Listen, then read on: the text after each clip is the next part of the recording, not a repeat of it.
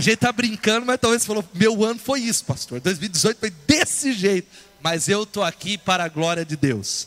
Eu quero conversar com você sobre isso, colocando minha vida em ordem. Vamos falar isso todos juntos?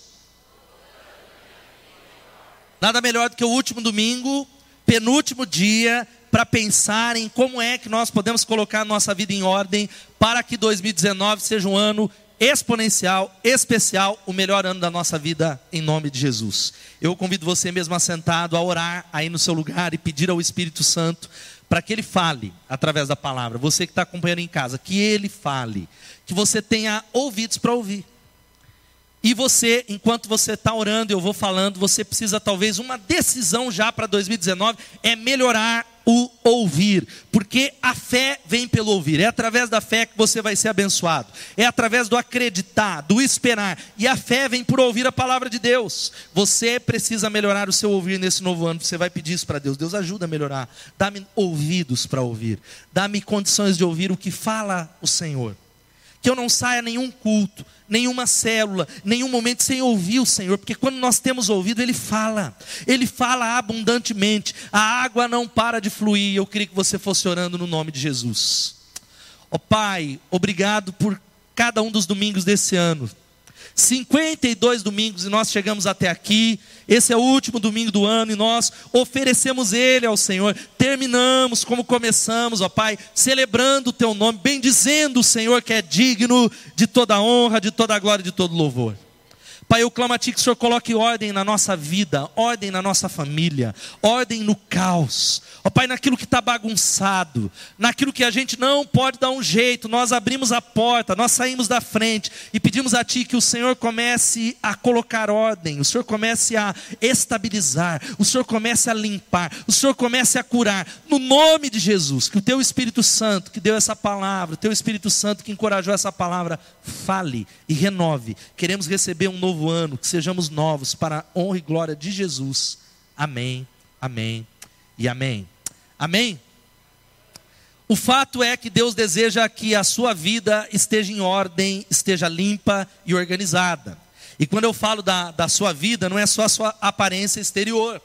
Porque para vir para o culto tem muitas pessoas que se passam a maquiagem, passam o seu melhor perfume, passam talvez, existem até briga. Tem gente que brigou, marido brigou com a esposa porque ela ficou 45 minutos fazendo uma maquiagem. Talvez seja a sua história. Isso não tem nada de errado, é importante, nós queremos estar bem apresentáveis, mas o fato é que Deus deseja que, de maneira interior, dentro de você, a sua vida talvez nas mais variadas áreas estejam organizados. É o que diz a palavra de Deus, ela é muito clara em dizer, está funcionando aqui, que pessoas desorganizadas geram vidas desorganizadas. Você pode dizer isso? Vamos lá. É impressionante como a desordem afeta a vida da gente. Eu estava falando com a minha esposa e hoje ela lá iniciou o domingo, que não tem a primeira celebração, limpando a casa toda e aquela coisa maravilhosa. E nós falamos sobre isso, que quando a casa está limpa, há algo ou uma impressão de paz. E quando ela está desorganizada, isso nos afeta. Porque veja só, é impressionante, gavetas desorganizadas atrapalham a vida de secretárias, atrapalha a sua vida. Mesa desorganizada gera estresse no ambiente de trabalho, gera estresse na vida de executivos. Trânsito desorganizado provoca caos na cidade, na vida dos motoristas. Quando há talvez uma série de coisas, Piracicaba não conhece trânsito, mas por isso mesmo o piracicabano é impaciente. Quem é um pouco tem que falar, eu preciso que Jesus mude a minha vida, eu sou um pouco impaciente no trânsito. Confessa seu pecado. Olha o confessionário. Três irmãos tiveram a coragem de falar a verdade aqui. E o caos, o trânsito gera isso. Uma outra coisa, cozinha desorganizada mata a dona de casa ou mata aquele que cuida da cozinha. Dívidas desorganizadas levam ao fechamento de empresas. Termina até com casamentos. Casamentos terminam por causa de dívidas. Hospitais desorganizados levam à morte de pacientes. O Brasil tem visto isto cada noticiário que a gente liga, e filhos desorganizados provocam a ira dos pais, líderes desorganizados provocam a ira dos liderados, liderados desorganizados, porque pessoas desorganizadas geram vidas desorganizadas. Vamos falar isso? E eu podia falar para você uma série de coisas que talvez provocam a desorganização. Talvez você veio aqui para ouvir, talvez um passo a passo. Isso aqui provavelmente seja uma série de mensagens no ano que vem, mas eu quero falar sobre uma coisa, dentre tantas, aquela que talvez é a que provoca a maior desorganização interior. Algo que é uma doença, algo que não existe ninguém que está isento dessa palavra, ninguém está isento dessa atitude, dessa doença que se chama, sabe o que? Isso aqui, ó, vai aparecer. Ansiedade, diga ansiedade. Dentre todos os conselhos que você talvez veio aqui, existe algo que tem destruído todas as coisas. Existe algo que realmente aquilo que eu fiz antecedir essa mensagem falando é gerado pela ansiedade. É gerado pelo estresse. Você viu aqui que o texto vai dizendo uma palavra de Deus que Deus deseja que a sua vida esteja em ordem e firme em Cristo. Quem pode dizer amém? A música que cantamos, eu vou construir a minha vida em Ti, Jesus. Eu vou confiar somente em Ti, porque nesse ano eu confiei no empréstimo do banco. Nesse ano eu confiei no cheque especial. Nesse ano eu confiei em pessoas. Nesse ano eu confiei em algo que não apareceu, numa mudança que não aconteceu. Ele deseja que a sua vida esteja, e eu profetizo que será assim. A sua vida estará firme em ordem em Jesus em 2019. Quem pode dizer amém? Por isso eu convido você a abrir a sua Bíblia lá em Mateus capítulo 6. A gente vai ler, mesmo assentados, de 25 a 34. E eu creio que esse texto ele é poderoso. O texto, eu poderia ler o texto, presta atenção, irmãos. Eu poderia ler o texto e você ir embora. O Kevin vai preparar para projetar, mas quantos são membros dessa igreja? Digam amém. Levanta a mão, quem é membro dessa igreja? Vamos fazer uma aliança, irmãos. Vamos fazer uma aliança para o ano que vem? Está até meio escurinho, pode até abrir, a, liga aquela sexta, a, a, a, última lá. Vamos andar com a palavra de Deus, com essa, com a Bíblia, diga amém. Nos cultos eu queria desafiar você a trazer a Bíblia de papel. Não tenho, pastor. Passa na livraria, compra. Mas não vale essa, essa até vale. O texto vale. Mas para você estudar nesse novo ano, para você ler, para você se esmerar, para você riscar, para você manusear, isso aqui é um símbolo visível. Aonde você anda, alguém que precisa de um apoio diz ali tem um crente. Ali tem alguém que. Amém? Vamos fazer esse, essa aliança para o novo ano? E vamos ler o texto que diz assim: está na tela, eu vou ler na minha versão que é NVI, e você pode acompanhar, abrir a sua Bíblia ou ler ali na tela, Mateus 6, 25 até o versículo 34, que diz assim: Só o texto, é isso que eu iria falar, a gente já podia ir embora. Preste muita atenção na leitura desse texto, peça a Deus para falar, só a Bíblia, a Bíblia por si só fala, diz assim a palavra de Deus, Mateus capítulo 6, de 25 até 34. Portanto, eu lhes digo: não se preocupem com sua própria vida quanto ao que comer ou beber, nem com o seu próprio corpo quanto ao que vestir. Não é a vida mais importante que a comida e o corpo mais importante que a roupa? Observem as aves do céu, não semeiam, nem colhem, nem armazenam em celeiros, contudo o Pai Celestial as alimenta. Não tem vocês muito mais valor do que elas? Quem de vocês, por mais que se preocupe, pode acrescentar uma hora que seja a sua vida? Porque vocês se preocupam com roupas? Vejam como crescem os lírios do campo, eles não trabalham nem tecem. Contudo, eu lhes digo que nem Salomão, em todo o seu esplendor, vestiu-se como um deles. Se Deus veste assim a erva do campo, que hoje existe, amanhã é lançado ao fogo, não vestirá muito mais a vocês, homens de pequena fé. Portanto, não se preocupem dizendo que vamos comer, ou que vamos beber, ou que vamos vestir pois os pagãos é que correm atrás dessas coisas, mas o Pai Celestial sabe que vocês precisam delas. Busquem, pois, em primeiro lugar o reino de Deus e a sua justiça, e todas essas coisas lhes serão acrescentadas. Portanto, não se preocupem com o amanhã, pois o amanhã trará as suas próprias preocupações. Basta cada dia o seu próprio mal. Amém? Não, eu lhes digo, não se preocupem com a vida, quanto ao que comer ou beber, nem com o próprio corpo, quanto ao que vestir. Diante disso, a gente precisa pensar aqui juntos o que é que a ansiedade tem gerado dentro da gente. Tem muita gente que já está ansioso com o horário, já está ansioso com o que virá, porque a ansiedade tomou conta de quem você é. A ansiedade tem provocado bagunça, desordem, e quanto mais ansiedade, quanto mais ansioso eu estou, e quanto mais as coisas não funcionam bem, mais bagunça vai gerando, porque a preocupação excessiva é a ansiedade. Se preocupar com aquilo que nem veio, nem aconteceu, é uma das maiores enfermidades hoje. A depressão tem a ver com a ansiedade. A ansiedade é uma preocupação que é, como no original, ou talvez como diz o comentarista, o Lauren Cunningham, a ansiedade é o próprio Satanás. Porque quando nós estamos ansiosos, parece algo além de nós. Nós não conseguimos nos controlar a nossa respiração parece que vai acabar e a ansiedade, ela gera um monte de coisa na sua vida. Eu quero citar algumas e você vai fazendo um diagnóstico, é verdade, a minha vida está dentro disso.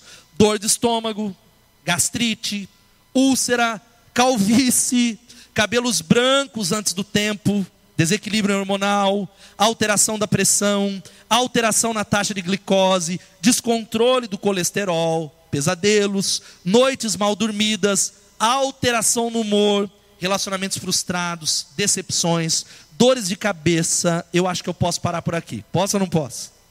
Quem se identifica com alguma dessas coisas aqui, diga misericórdia.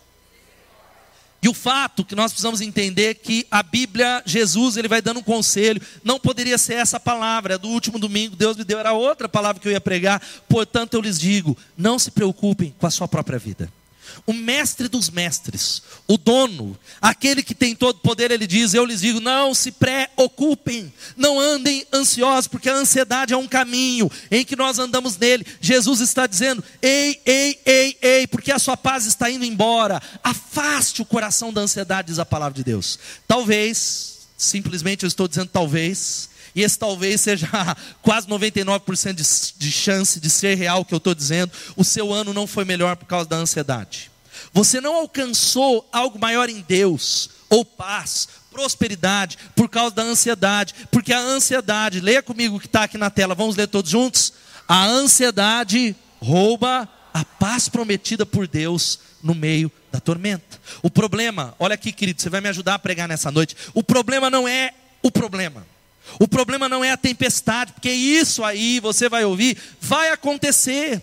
Porque é fato, faz parte da vida humana os problemas, faz parte da vida humana as dificuldades. A grande questão é a paz de Jesus. E a ansiedade rouba aquela paz que ele prometeu para você.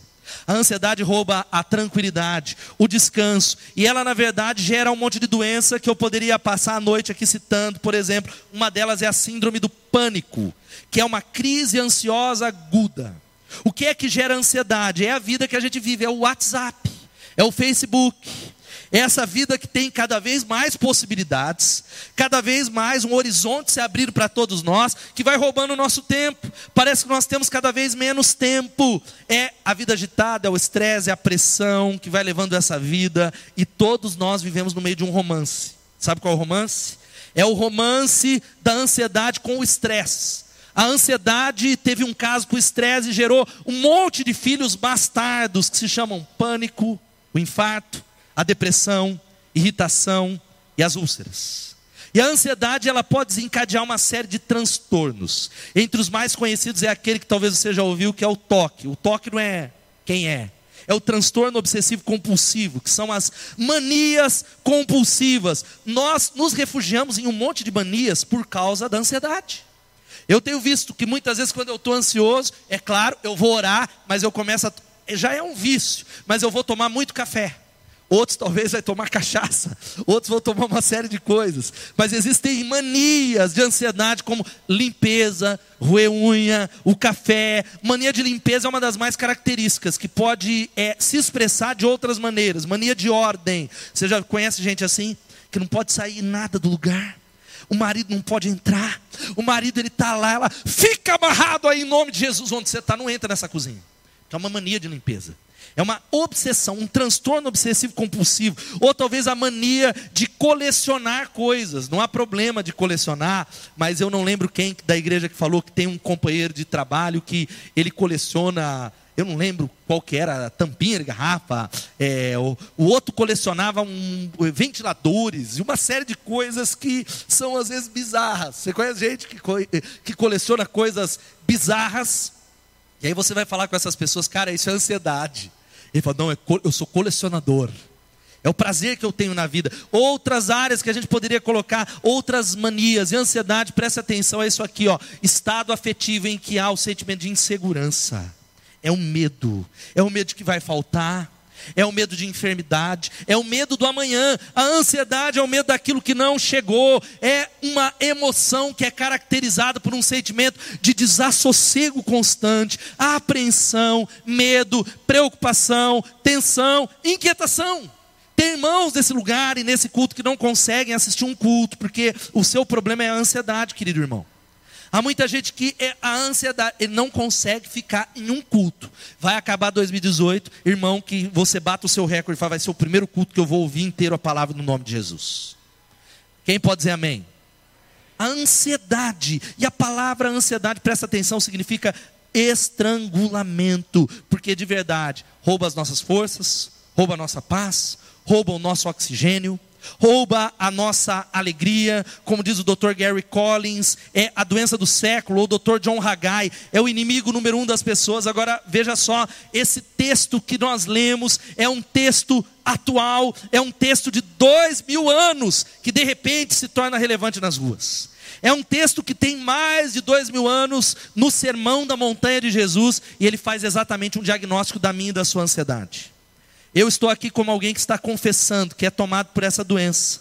E a minha ansiedade não é na, no descanso do cuidar de Deus na, na, na, minha vida pessoal, mas muitas vezes na obra de Deus. Muitas vezes no, no desejo de controlar que as coisas sejam do meu jeito, na minha hora da minha maneira, que a minha célula precisa multiplicar, que nós precisamos batizar. E eu creio que existem algumas causas da ansiedade que eu quero passar com você e falar algumas outras coisas para nós orarmos e terminarmos esse culto. Primeiro, sabe qual que é a causa? A ansiedade é gerada por causa de uma filosofia de vida torta. Vamos falar isso todos juntos? Por causa é o que ele diz no versículo 25 que vai aparecer na tela agora. Portanto, eu lhes digo: não se preocupem com a sua própria vida, quanto ao que comer ou beber, nem com o seu próprio corpo, quanto ao que vestir. E a parte B do versículo que está ali em marrom, vamos ler todos juntos: não é a vida e o corpo mais importante que a roupa. Não faça, sabe o que Jesus está falando? Uma filosofia de vida torta é aquela em que nós fazemos do comer, do beber e do vestir a única razão de vida da nossa vida. Jesus está falando que nós estamos ansiosos, eu me enquadro nisso, não há ninguém que possa dizer, talvez alguns mais e outros menos. Alguns aprenderam a confiar somente nele, de que nós somos ansiosos, porque a nossa filosofia é torta. Porque nós fazemos da nossa vida e reduzimos a nossa existência a comer, beber e vestir. Comer, beber e vestir tem a ver com as coisas que são palpáveis, tem a ver com aquilo que é material, tem a ver com aquilo que nós desejamos, com os nossos desejos, com as nossas necessidades. Tem gente em que a vida é um círculo vicioso. Ele come, ele bebe e ele se veste. Ele deseja comer bem, ele deseja se vestir bem, ele deseja estar bem, ele deseja viajar bem, ele deseja curtir as coisas dessa vida, que elas são boas. Quem pode dizer amém? Mas Jesus está dando uma palavra para nós. Não é a vida mais importante do que essas coisas? Jesus está dizendo que estas coisas não são erradas. Comer, beber e vestir são necessidades básicas. Depois vem os desejos. Ele está querendo dizer que quando a filosofia e o ciclo de vida é um ciclo vicioso, ele diz que a vida é mais. Diga-se, a vida é mais. A vida precisa ser mais. A vida não pode se reduzir a isso, porque a ansiedade não é falta de dinheiro, é porque a nossa vida é uma vida viciada. Existe uma geração de crentes, talvez você é essa pessoa. É, existe uma geração de crentes que nem estão aqui no culto e beleza, fim de ano a gente tem um álibi. Mas que não é frequente na celebração, porque a vida dele é uma vida viciada, é uma vida sem perspectiva, e ele entrou num grande círculo vicioso que ele não consegue parar mais. Ele entorpeceu como as drogas e ele acha que está tudo bem. Eu converso com pessoas, eu digo, querido, eu tenho sentido a sua falta nas celebrações da igreja. E sabe qual é o mais triste? O mais triste não é talvez ele falar, eu preciso voltar e eu preciso de Deus. Ele fala, não, minha vida está boa, pastor. Está de boa. Na verdade, melhorou. Na verdade, eu estou melhor. A minha vida está melhor. Porque a vida dele, como ele enxerga, é comer, beber e vestir. Enquanto eu estava envolvido com Deus, a amplitude, ou talvez a perspectiva era maior, que traz talvez alguns tipos de pressões espirituais, de batalhas espirituais. Quando eu reduzir a minha vida nesse círculo vicioso, é comer, beber e vestir. Então eu vou correr atrás de comer, beber e vestir. E se eu estou comendo, bebendo e vestindo, eu cheguei ao ápice da existência. Mas Jesus está falando, não é a vida mais importante que a comida? Não é a vida e muito mais importante. No Natal, gente, no fim do ano esse estresse aumenta, não é? Pelas pequenas coisas. Será que eu vou ter dinheiro para ter um passar um fim de ano bom? Será que eu vou ter dinheiro para viajar? Será que eu estou esquecendo o presente de alguém? Será que eu vou passar de ano na escola, no vestibular? Será que o meu negócio vai ser bem sucedido? E tudo isso é porque pessoas que não têm uma causa na segunda-feira. Segunda coisa é uma fraca visão de si. Vamos falar isso?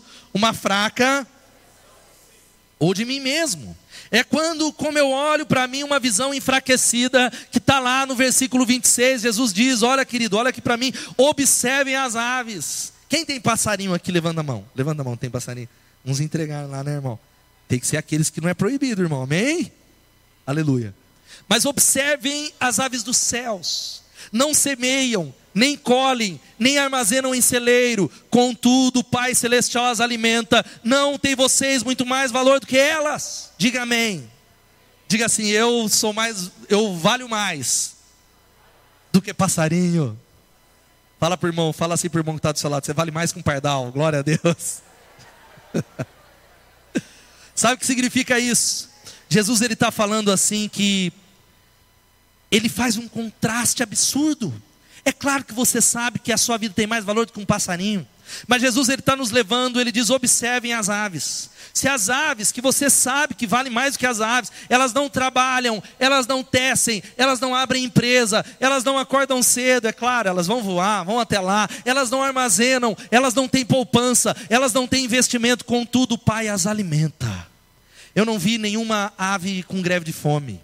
Eu nunca vi uma ave em crise falando: olha, greve, Deus não está me alimentando. E há muitas pessoas que se veem como um zero à esquerda. Há muitas pessoas que estão debaixo de uma nuvem negra, debaixo de uma limitação física, talvez, debaixo de uma ansiedade, de uma doença, de uma depressão. E elas se diminuíram, sempre vendo como fracassadas, como inúteis. Talvez você está terminando mais um ano frustrado, decepcionado, porque a sua vida não está aonde você acha que ela deveria estar.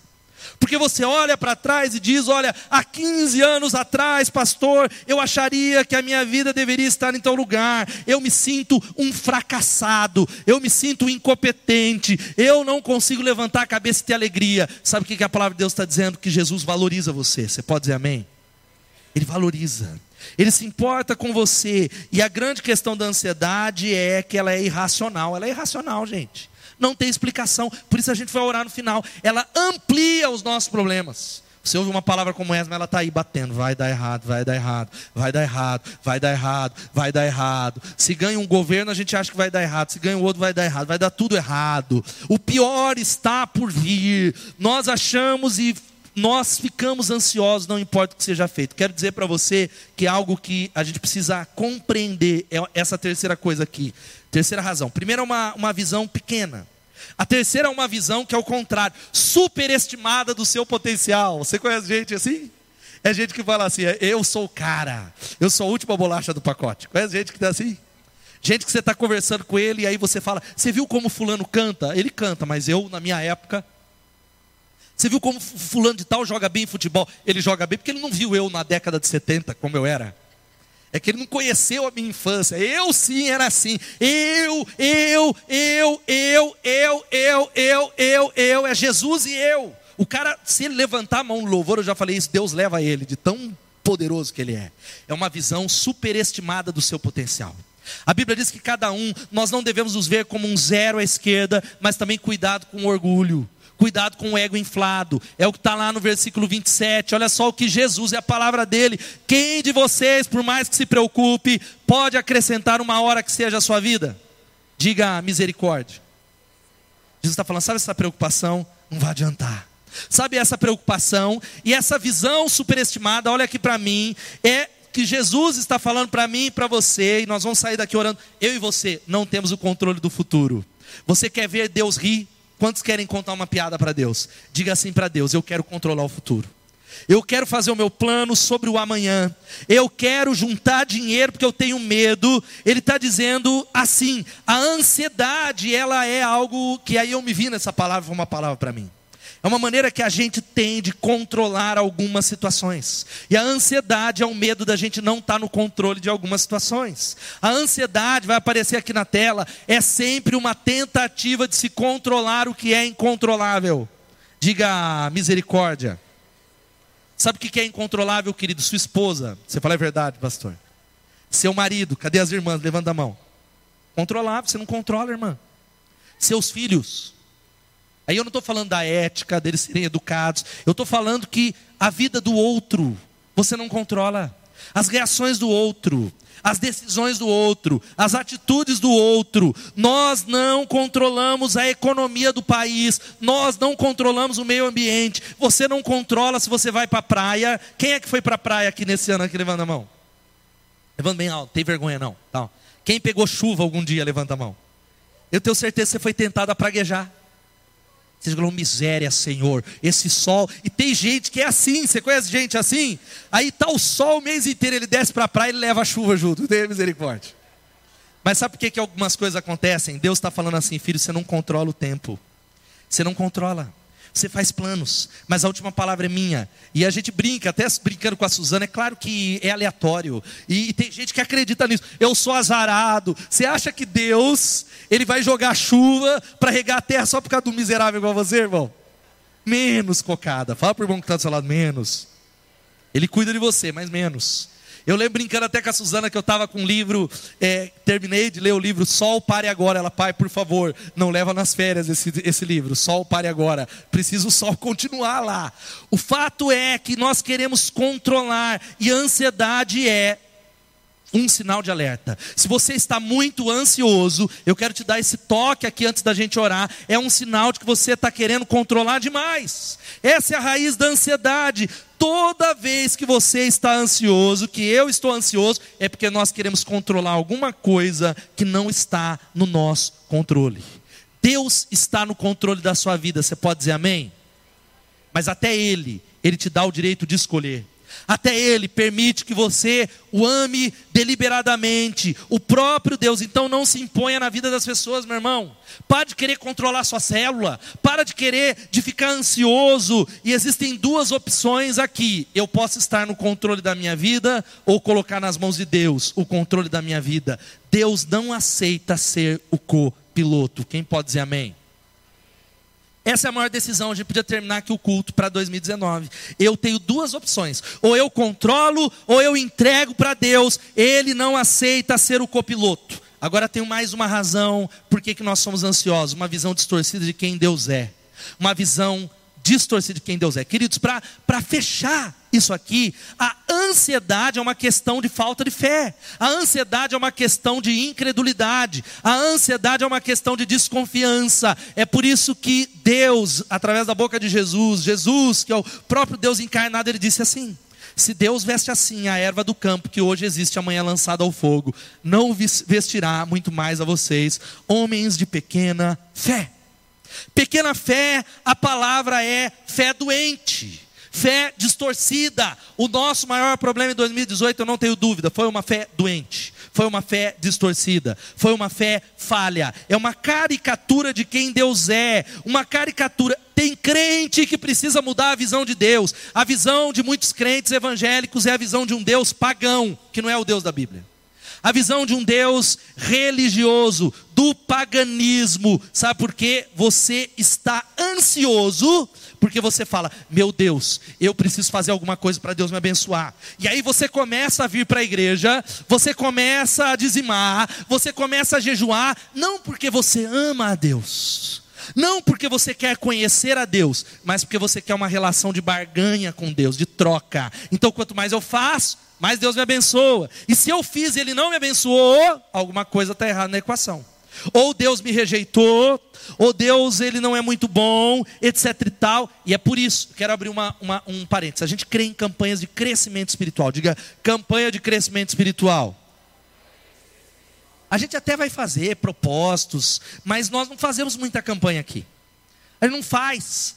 Porque eu não creio nessa mentalidade que vai gerando no povo de Deus, de que em sete semanas você vai arrancar tudo de Deus. De que se você fizer aquela corrente de sete semanas, eu vou. Aí se eu fizer, ó Deus, o Senhor pode me dar, porque eu completei os sete. Querido, sabe o que acontece nesse processo? Se consagre, faça 21 dias. Às vezes a resposta sai no primeiro, às vezes demora 10 anos para sair. Deus está no controle. Diga amém, ou misericórdia. Diga, Deus está no controle. Deus quer nos abençoar. Quem crê nisso, diga amém. Saia daqui, querido, com isso na mente. Deus quer abençoar você. Porque o fato é que a gente precisa entender, confiar que Deus vai cuidar de mim. Ele está cuidando de você em nome de Jesus. A Bíblia diz que o Senhor é o meu pastor e nada. Vamos repetir isso? O Senhor é o meu pastor porque se eu creio que Ele vai cuidar de mim, eu não vou ficar ansioso. Se eu creio que Ele está cuidando, eu não deixarei a ansiedade tomar conta. É a última coisa, a última causa, é uma atitude negativa em relação ao futuro. Nós estamos dizendo que em 2019 é o ano do crescimento. Em 2019 o melhor está por vir. Você pode dizer isso em 2019 o melhor está por vir? Tem gente que fala isso com a boca, mas dentro dele ele está assim: eu já estou esperando que o pior virá, pastor. Eu já estou já esperando, minha vida é desse jeito, eu espero o pior. Gente que diz assim, eu, eu, eu sou assim, pastor, está dando muito certo 2018, pode esperar, escreve aí, o pior vai me alcançar. Eu estava indo bem, não vou passar disso. Uma visão negativa do amanhã uma visão, um medo. Você conhece gente assim que começa a ser abençoado e fica ansioso? Tem gente que é assim. Você começa a receber as bênçãos porque vai chegar a sua hora. Fala para o irmão que está do seu lado, vai chegar a sua hora. Vai chegar, irmão. Deus dá um decreto, ele fala: é a hora, é agora. Eu estou sondando o coração, estou trabalhando. Aí chega a sua hora, chegou o seu momento, aí você começa a ficar ansioso. Não deve ter alguma coisa errada. Deus errou a fila, era para outro irmão, caiu em mim. Vão vir buscar vão vir buscar essas bênçãos. Elas não são minhas, é o que Jesus diz. Portanto, não se preocupem com o amanhã, pois o amanhã trará suas próprias preocupações.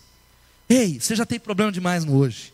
Deixa os problemas do amanhã para o amanhã. Basta cada dia o seu próprio mal. Tem uma pesquisa que mostrou que das razões pelas quais as pessoas se preocupam, preste atenção, você está preocupado? 50% nunca vai acontecer. 30% são sobre coisas que não podem ser mudadas. Então por que você vai se preocupar? Não pode ser mudado, acabou, já era. E uma outra vai dizendo que 12% são sobre críticas e comentário feito por outros e invariavelmente injustamente e finalmente apenas 8% desse monte de coisas que está preocupado vai de fato acontecer. Então descansa o seu coração. Mark Twain, ele diz que eu sou um homem velho e eu conheci muitos problemas, mas a maior parte deles nunca aconteceu. Talvez seja o seu caso. Esperando, esperando problemas que não chegaram ainda. Mas aí eu fecho essa palavra dizendo que tem um remédio de Deus para a gente colocar a vida em ordem. Para começar 2019 cheio de confiança. Quem pode dar um glória a Deus? mais em paz. Quem precisa dessa, desse remédio aqui? Levanta a mão de verdade. Quem precisa mais? Eu preciso. Primeira coisa é esse: conserte a sua filosofia de vida. Vamos falar isso todos juntos? Ou seja, a vida é mais que o corpo, querido.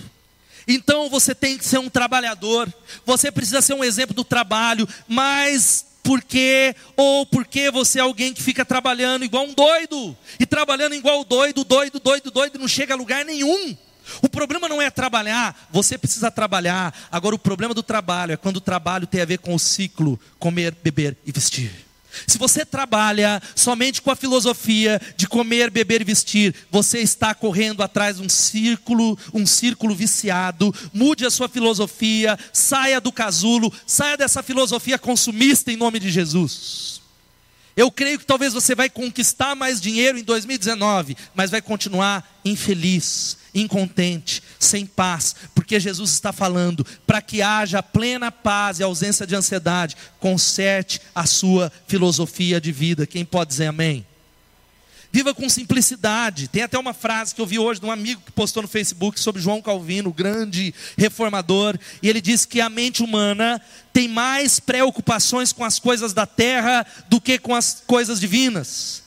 Ela é consumida com a colheita daquilo que foi plantado, que conta dias e meses, todavia ela é tremendamente preguiçosa em colher o trigo celestial. Querido, conserte a sua maneira de enxergar as coisas, plante para a eternidade, plante para a posteridade, plante para uma vida que não é resumida aqui, porque a vida que se resume aqui, ela acaba.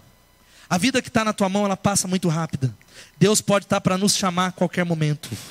Há uma parábola que vai dizendo sobre um homem que estava juntando muitos e muitos bens, e ele olhou para suas coisas, e ele disse: Olha, alma, ele começou a, a, a multiplicar os seus celeiros, ele disse: Alma, come, descansa e goza, se alegra das suas coisas, e uma voz disse: Louco, essa noite pedirão a tua alma, e aquilo que você tem para quem está preparado para quem está preparado. E o fato, gente, eu quero daqui a pouco o Evinho vai subir, a gente precisa mudar as sementes para esse novo ano. Quem precisa mudar a semente? Diga amém. Eu preciso mudar as sementes. Eu estou colhendo um monte de coisa errada é na minha vida financeira. Eu falei na quarta-feira isso. É porque plantou errado, filho. Não chora, não. Meu casamento está desse jeito, semente errada. Ah, porque meu ministério, a célula está desse jeito, semente errada. Ah, porque meus filhos, semente errada. Sabe qual é a boa notícia? O novo ano, ou hoje, já agora, não precisa virar o calendário. Você pode se preparar para uma nova colheita que virá, mudando as suas sementes em nome de Jesus. Quem pode dizer amém? Quais são as sementes que você tem plantado? Quais são? Mude as suas sementes. Vamos falar isso? Agora sabe como a gente, queridos, de verdade, quero fazer um apelo para você. Porque é uma sedução para todos nós. É por isso que a Bíblia ela fala, a Bíblia alerta, a Bíblia diz que o caminho ele é estreito. O caminho que leva à vida é estreito e poucos a encontram, mas o caminho que leva à perdição, ele é largo, ele é fácil, ele é prazeroso. A gente não pode tirar isso da nossa mente. Sabe por quê? Jesus conta a parábola das sementes, que são parábolas que têm a ver com o evangelismo, mas são quatro tipos de atitude para com ele, são quatro tipos de pessoas. E uma das um dos solos Está lá em Mateus capítulo 13, 22, diz que quanto ao que foi semeado entre os espinhos, este é aquele que ouve sim a palavra, mas a preocupação dessa vida e o engano das riquezas o sufocam, tornando infrutífero. Eu tenho visto uma multidão, uma geração potencial, uma geração de homens e mulheres que podiam mudar a história dessa cidade, que podiam abalar, ajudar a construir, que começaram bem, a semente foi plantada, mas caiu no espinho, mas a preocupação dessa vida e o engano das riquezas sufocaram e fizeram eles viverem uma vida infrutífera, seca, uma vida no deserto. Conserte a sua filosofia de vida. Segundo, olhe para você com os olhos de Deus. Vamos falar isso todos juntos? Olhe. Eu não presto, pastor, eu não valho nada. Eu quero dizer para você: quem disse isso a seu respeito? Há uma voz falando que você não vale nada, que você não presta, que você não tem valor, que você enfiou a sua vida no lixo, e você está dizendo, eu sou isso, porque desde a minha infância eu tenho ouvido essa mensagem da minha família, dos meus pais que não me amam. Os olhos de Deus, sabe como ele olha para você? Eu procurei uma foto. Talvez é a maneira com que você olha para os seus filhos. É assim que Deus olha para a gente. Louvado seja o nome de Jesus. Dá um glória a Deus. É difícil acreditar, mas o fato é que se você está sentindo pequeno, Jesus fala: você vale muito mais que os passarinhos. E eu cuido diariamente, todos os dias, dos passarinhos. Eu amo você, meu filho. Eu amo você. Eu amo você. Tem uma profecia em Sofonias capítulo 3, 17, que diz assim: O Senhor, o seu Deus, está em seu meio, poderoso para salvar. Ele se regozijará em você, com o seu amor o renovará. Ele se regozijará, ou se alegrará alegrará em você com brados de alegria. Dá um glória a Deus. A Bíblia diz que Deus ele canta para você. Deus faz serenatas de amor. A NBV, a nova Bíblia Viva, vai dizendo que, pois o Senhor, o seu Deus, está no meio de vocês, Ele é um Salvador poderoso, Ele lhes dará a vitória, Ele se alegrará em vocês com imensa alegria, Ele vai amar vocês e não os acusará, Ele se alegra em vocês com gritos de alegria. Dá um glória a Deus, dá um grito de alegria, querido. Pode aplaudir o Senhor por essa palavra. Na NVT, que é a versão que eu tenho lido nesse ano, maravilhosa, disse por a Pois o Senhor, o seu Deus, está em seu meio, Ele é um Salvador poderoso. Ele se agradará de vocês com exultação e acalmará todos os seus medos com amor. Ele se alegrará em vocês com gritos de alegria. Louvado seja o nome de Jesus. Querido, saia desse culto olhando para você mesmo com os olhos do Senhor. Não importa o que a sociedade diga, não importa o que o mundo diga, não importa o que o Facebook diga, porque tem gente ansioso por causa do Facebook, gente ansioso porque mandou mensagem e alguém não respondeu e não fez isso e aquilo, aí você se sente preterido, ele não me ama, ferido por causa da ansiedade. Sabe qual que é a terceira coisa? Murche o seu ego inflado. Murche o seu ego inflado. Fala aí com todo respeito ao irmão que está do seu lado. Menos, menos, fala menos. Menos menos. O Evinho vai subindo aqui. Eu quero dizer para você, ei, isso é para mim. Turma que acha que tem o controle, as coisas vão acontecer exatamente como elas têm que acontecer. As coisas, e eu não estou falando com uma aleatoriedade total, é claro que em sementes você terá uma grande colheita, mas as coisas do Brasil, a não ser que você esteja no governo, envolvido no governo lá, vão acontecer como tem que acontecer. O que você tem que fazer é orar. Vai acontecer, não adianta ficar ansioso. Deus, Ele não promete nos livrar dos problemas. Há uma, uma profecia para você, porque eu falar isso para você vai te ajudar a ser um crente melhor em 2019. Diga amém. Eu tenho de crente que crente ioiô. Conhece crente ioiô? Uma hora está na mão de Deus, outra hora está lá embaixo. Aí ioiô, devia ter trazido. Aí ele é o ano inteiro. Ele está com Deus, está lá embaixo. Está com Deus, está lá embaixo. Sabe por quê, querido? Porque você tem ouvido uma mensagem e aqui a gente vai continuar pregando que Deus prospera, que Deus ele abre portas, que Deus abençoa, que ele cura o câncer, mas paradoxalmente, como uma moeda, você não terá uma vida livre de problemas. Ele diz assim: "No mundo tereis aflições". No mundo tereis. Ou seja, quando o problema vier, Deus não esqueceu de você ainda, querido. Não é sinal de que Deus te rejeita, mas tem de bom ânimo. Eu venci o mundo.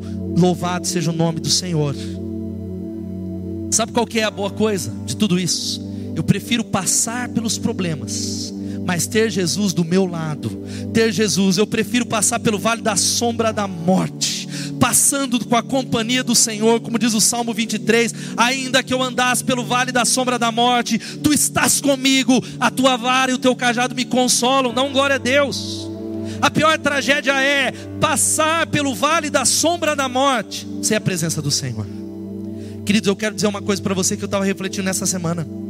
Quando eu observo a vida das pessoas que não têm Jesus, que não têm uma aliança com Jesus, e, e atenção no que eu vou falar. Eu não sei como elas cons conseguem continuar vivendo.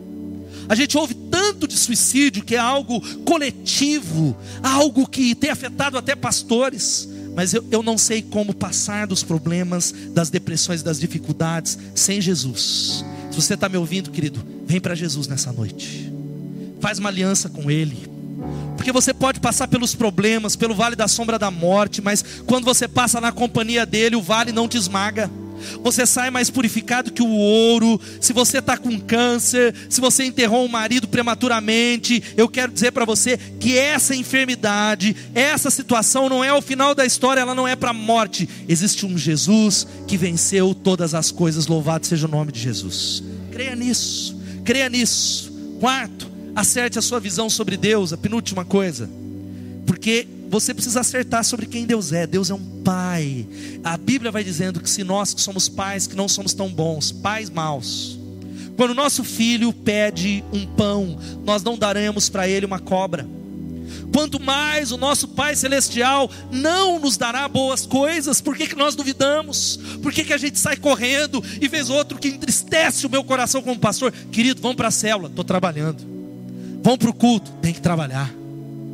Querido, faz um ano, faz meses que você não vem para a casa de Deus. Eu não tenho tempo. Comer, beber e vestir.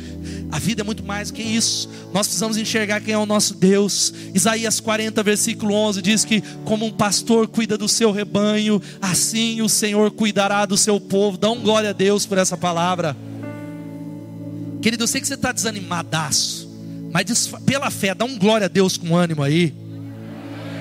Como um pastor cuida do seu rebanho, assim o Senhor cuidará da sua família, meu irmão. Agora não fecha o coração, não. Não fecha. Às vezes, eu quero dizer para você que nesse quase 15 anos de ministério pastoral, mais de 25 anos, mais quase 30 anos andando com Jesus. Teve tantos vales na minha vida.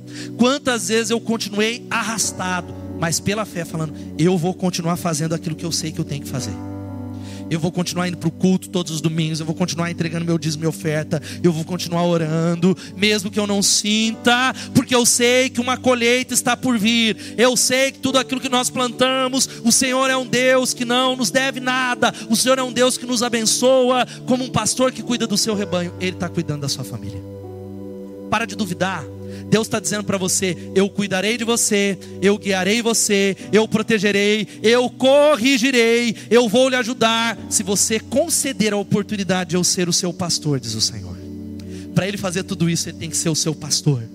Para Ele fazer tudo isso, você precisa crer e confiar nele. Você precisa andar com Ele. Há uma promessa poderosa para você nesse novo ano. O meu Deus suprirá todas as necessidades de vocês de acordo com as suas gloriosas riquezas em Cristo Jesus. Vamos ler todos juntos? O meu Deus.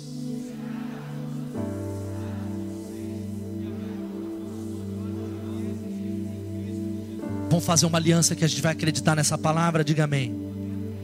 Quem está falando é Ele não é pastor, não é campanha. Ele está falando: eu suprirei todas as suas necessidades. Amém. Se era para ser uma igreja pentecostal, você já estava aqui na frente. Vou repetir: Deus ele falou: Eu suprirei todas as suas necessidades.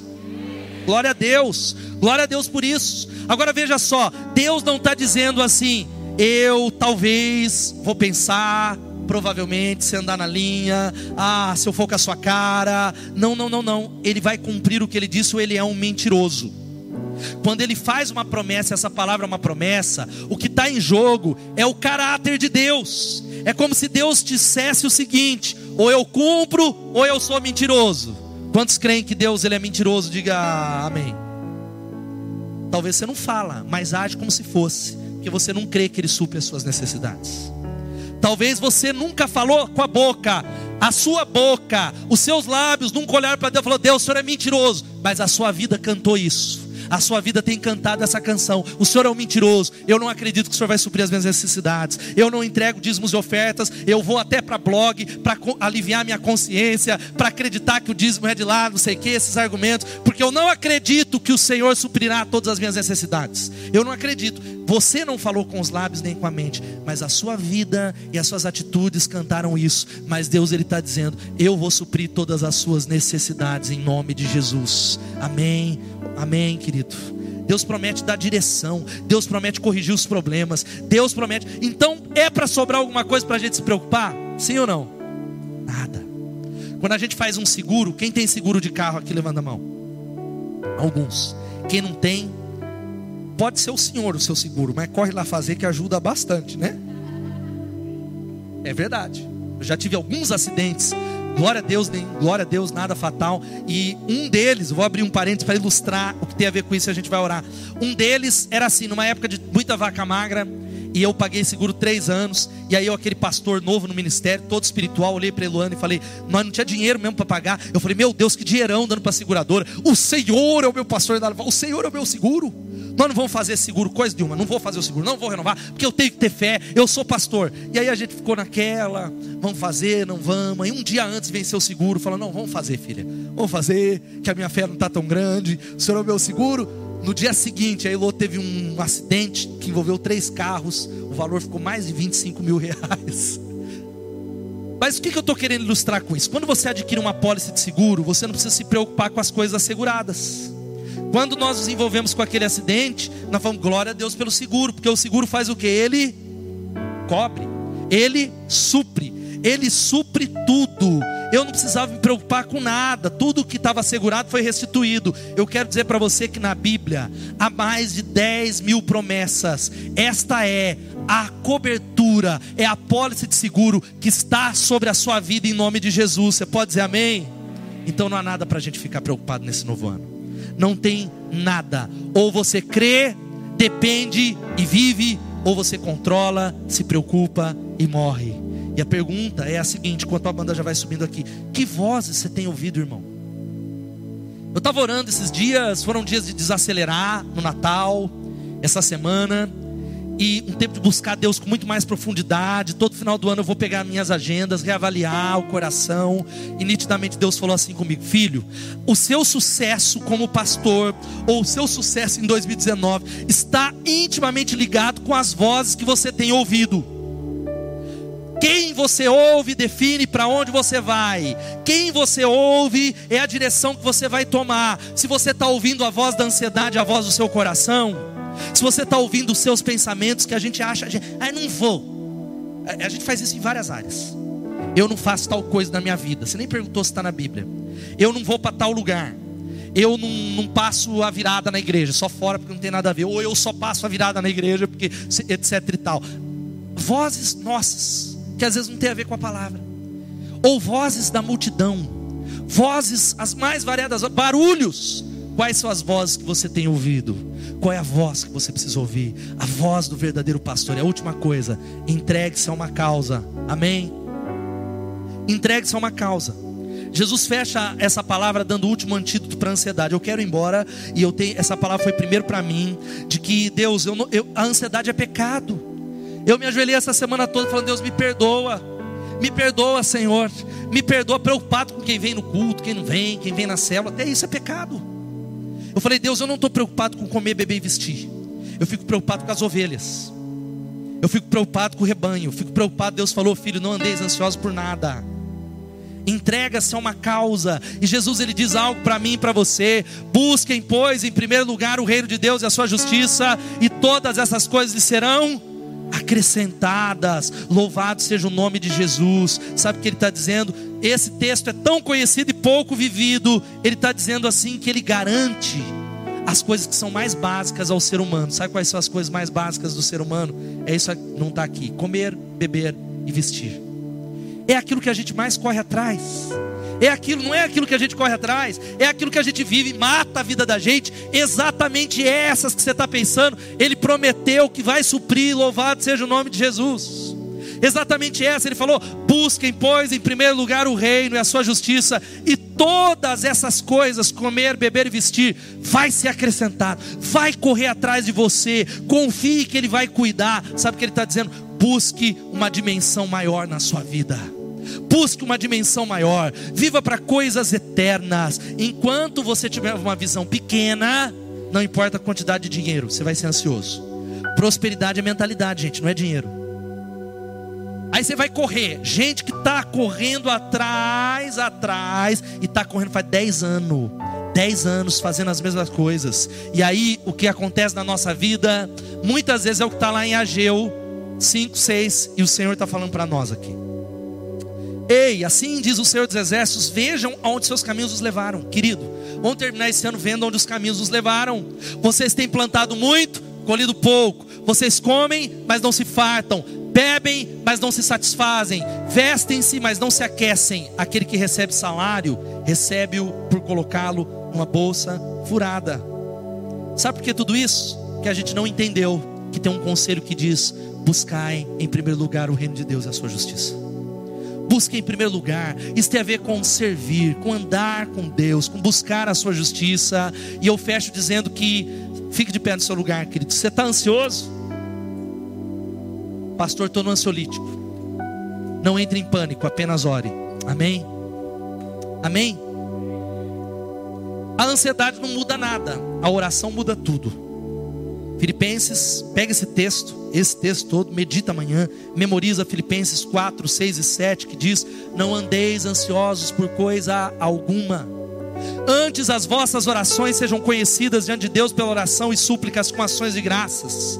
E a paz de Deus, que excede todo entendimento, guardará o vosso coração e a vossa mente em Cristo Jesus. Sabe o que a Bíblia está dizendo? Não fique ansioso por nada, porque a ansiedade não muda nada, a oração pode mudar tudo. Você que diz, pastor, não tem tempo nem de orar, mas tem tempo de ficar preocupado? Inverte.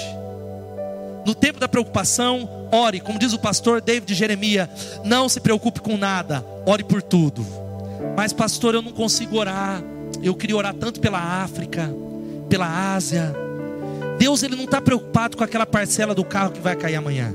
Ele está. Tudo que é importante para você é importante para Deus. Eu não tenho dinheiro para pagar a conta da luz. Será que essa é uma razão para eu orar? Sim. Eu queria tanto fazer uma viagem, não por extravagância, ter férias com a minha família. Será que essa é uma área que eu posso orar? Sim. Os meus animaizinhos que eu amo tanto estão doentes, será que eu posso orar? Sim. Não se preocupe com nada, ore por tudo, tudo. Sabe qual é o resultado? A paz de Deus, que excede todo entendimento, guardará o nosso coração e a nossa mente. Sabe qual é o resultado de tudo isso? No dia mal, o dia mal será de bênção, porque o melhor está por vir. Aplaudo o Senhor por essa palavra. Eu creio, gente, mas vocês precisam crer comigo que em 2019 nós vamos viver o ano do crescimento. Amém ou não? Gente, eu estava dirigindo com a Elo e vindo para o culto pensando, falei, Elo, lembra quantas datas como essa a gente passou lá? Tem gente dessa época da Rodolfo de Camargo, lá quem é? Levanta a mão, converteu lá, Rúbia, estou vendo ali alguns. Levanta a mão que era do primeiro salão da Bethesda. Levanta bem alto. Poucas mãos. Era um pingadinho de gente, né, Regivaldo? Regivaldo lembra? Eu não sei se ele vai lembrar. A gente orava lá atrás, ó oh, Deus, não deixa ninguém faltar no culto, senão fica só eu, Regivaldo, família, três famílias. Ajuda aí, tinha miserável que faltava ainda, mas glória a Deus. E mesmo lá, eu falei, pelo tinha ninguém. Gente tinha uma expectativa, uma fé tão grande. Por que, que a gente vai ter uma fé menor agora? Existe uma expectativa tão grande, por isso sobre a sua célula, o dia mal será de bênção, porque o melhor está por vir, e que 2019 seja o melhor ano da sua vida, eu creio nisso, eu profetizo, que será um ano do crescimento, um ano exponencial e extraordinário. Quem recebe essa palavra, aplauda o Senhor em nome de Jesus. Abaixe sua cabeça, eu quero fazer uma oração e nós vamos cantar. Eu não vou chamar você à frente, eu vou fazer um apelo daqui. A gente vai cantar essa canção e depois celebrar. De que talvez você é alguém que está tomando uma decisão de arrependimento. A ansiedade é um pecado. Ninguém está isento disso, e nessa noite você está dizendo: Olha, eu estou tomando algumas decisões de me arrepender e viver uma vida de colocar em oração tudo isso que está ocupando meu coração. Eu não tenho orado, pastor. Eu estou preocupado tanto com essa área, mas eu não estou orando. E eu estou tomando uma decisão nessa noite de lançar sobre ele a minha ansiedade, de jogar sobre ele o meu futuro. Eu estou tomando uma decisão a respeito da ansiedade, porque eu recebi essa palavra. Levanta a sua mão onde você está. Eu quero orar com você. Deus te abençoe. Glória a Deus. Glória a Deus. Glória a Deus. Glória a Deus. Glória a Deus. Enquanto a igreja está orando, o segundo é para você que não conhece ainda Jesus, não teve uma experiência pessoal com Jesus Cristo, não entregou o controle da sua vida para Ele, entregou nas mãos dele. Que quando a gente entrega e faz uma aliança com Ele, Ele entra no nosso coração, Ele muda a nossa vida e nós estamos aliançados com Ele por toda a eternidade. Se há alguém aqui que nessa noite está decidindo seguir Jesus, dizendo eu vou seguir Jesus, eu estou entregando minha vida nas mãos de Jesus, levanta sua mão, eu quero orar com você. Há alguém? Alguém, Deus te abençoe, Deus abençoe, Deus te abençoe. Glória a Deus. Há mais alguém entregando a vida a Jesus? Levanta a sua mão onde você está, bem alto. Quero orar por você. Deus abençoe. Glória a Deus. Glória a Deus. Há mais alguém falando, eu estou entregando nas mãos dele. A ansiedade não vai me dominar nesse novo ano. Glória a Deus. Eu queria que você cantasse essa canção como uma resposta a Deus e orasse aí antes de ir embora, declarando a nossa confiança em nome de Jesus. Glória a Deus. Vamos declarar isso a Ele está no controle da nossa vida. Deus maravilhoso.